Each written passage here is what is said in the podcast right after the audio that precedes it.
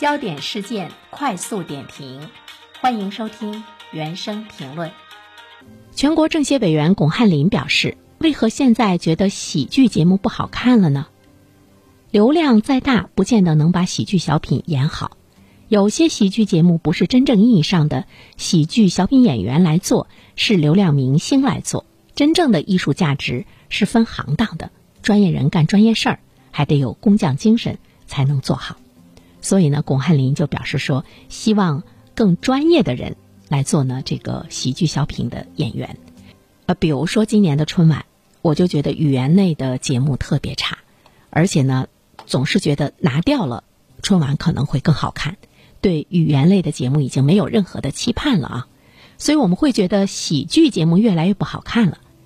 但是我们反过来要想一个问题：为什么有一些小品他会找流量明星呢？因为这些流量明星是有市场的，觉得他们来演一出小品会引起更多人的关注，这可能是一个市场的选择。但是呢，市场选择的过程中，我们会看到，并不是高级的才有流量，有的时候假大空、无底线、低级，它也有流量。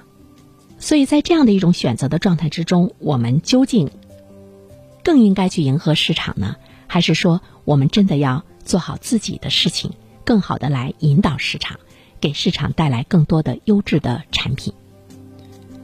啊，有一句话说，人都是有兽性的，但是人都是往文明的方向走的。我们怎么样去引导文明出精品？